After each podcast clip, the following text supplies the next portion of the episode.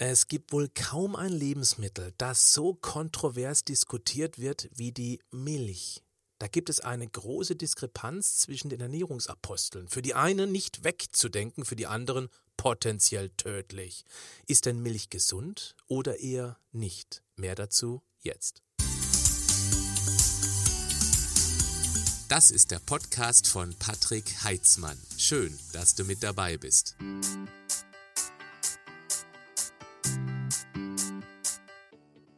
Milch ist tödlich.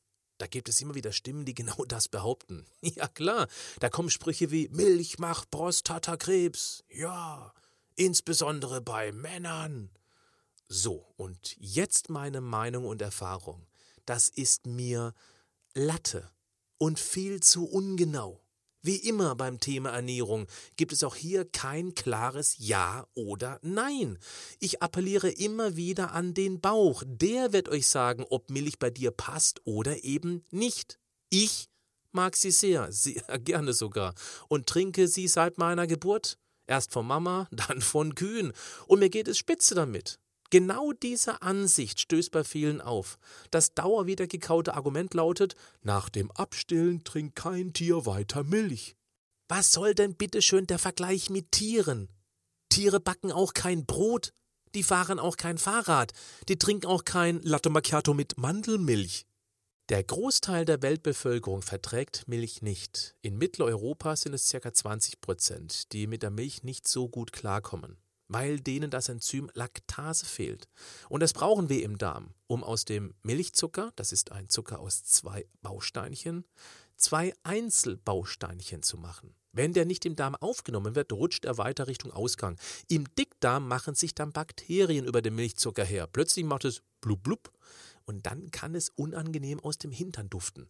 Das passiert doch bei einigen erst mit dem Älterwerden. Früher wurde die Milch vielleicht noch sehr gut vertragen, dann lässt die Laktaseproduktion mit dem Altern aber nach. Das ist überhaupt nichts Schlimmes, aber dann rebelliert eben der Darm auf den Milchzucker und lässt plötzlich die Milchgegner glaubwürdig erscheinen, weil es einem ja nicht gut tut. Natürlich ist es dann einfach, sich von logisch klingenden Hypothesen aus dem World Wide Web bestätigt zu fühlen, dass sich Milch eben nicht gut anfühlt. Der Verzicht fällt dann natürlich einfacher und solche Halbweisheiten werden weiter transportiert und das verstärkt den Glauben daran. Es gibt auch eine interessante Beobachtung. In südlichen, vor allem sehr sonnigen Ländern ist die Milchzuckerunverträglichkeit sehr hoch. Je weiter man im Norden kommt, desto verträglicher wird er. Also desto mehr Laktase wird im Darm produziert. Ob das wohl zusammenhängt?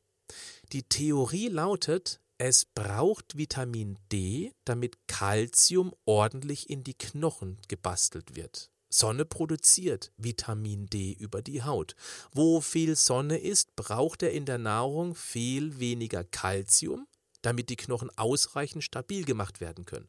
Wo wenig Sonne auf die Haut kommt, braucht es mehr Calcium, damit genügend in die Knochen kommt. Hey, im Moment ist das nur eine Theorie. Ich habe sie nicht erforscht, finde aber den Zusammenhang ziemlich spannend.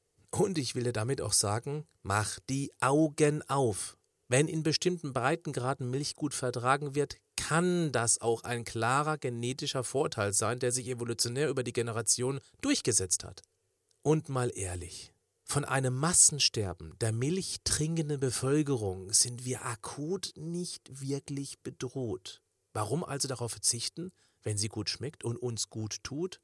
Ich kenne diese ganzen Videos im Netz, die Aussagen über artfremde Hormone, an die wir uns angeblich nicht angepasst hätten. Und ich genieße trotzdem meinen Milchkaffee, meinen sogenannten Kurzurlaub. Naja, du vielleicht auch? Klar ist auch, wer täglich sinngemäß eine ganze Kuh auslutscht, der überlastet dann irgendwann seine Laktaseproduktion. Der überforderte Darm, der stöhnt dann. Durchaus hörbar für andere.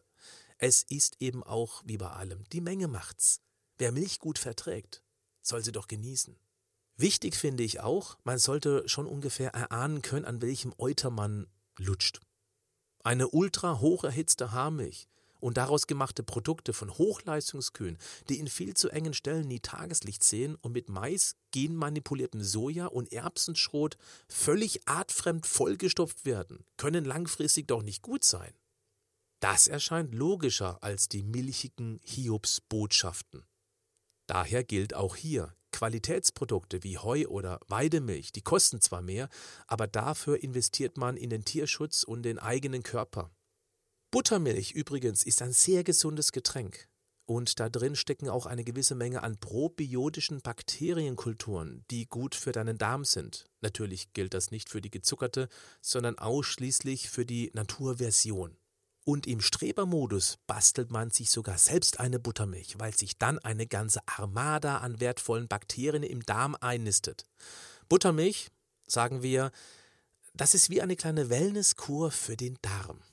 Schade, ich mag sie nicht. Ich finde, sie schmeckt so, als ob die Kuh noch nicht ganz fertig damit war. Ich mag die dreiprozentige Milch. Die schmeckt mir und die Fette da drin sind auch noch gut.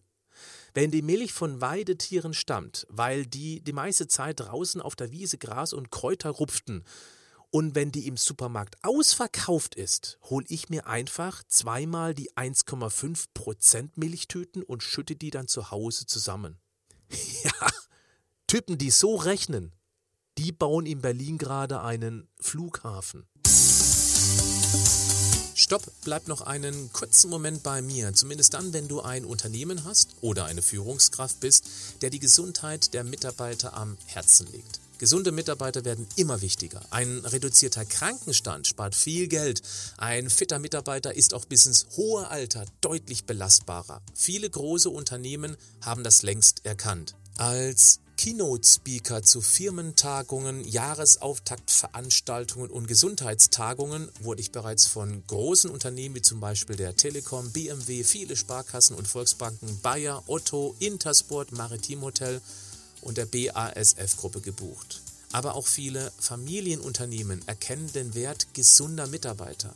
Wenn du Interesse hast, einen wissenschaftlich fundierten, praxisorientierten und dennoch humorvollen Infotainment-Vortrag für Mitarbeiter und Kunden deines Unternehmens anzubieten, dann schreib mich an unter vortrag@patrick-heitzmann.de. Du findest die Adresse auch in den Show Notes. Bleib gesund, aber mach auch was dafür.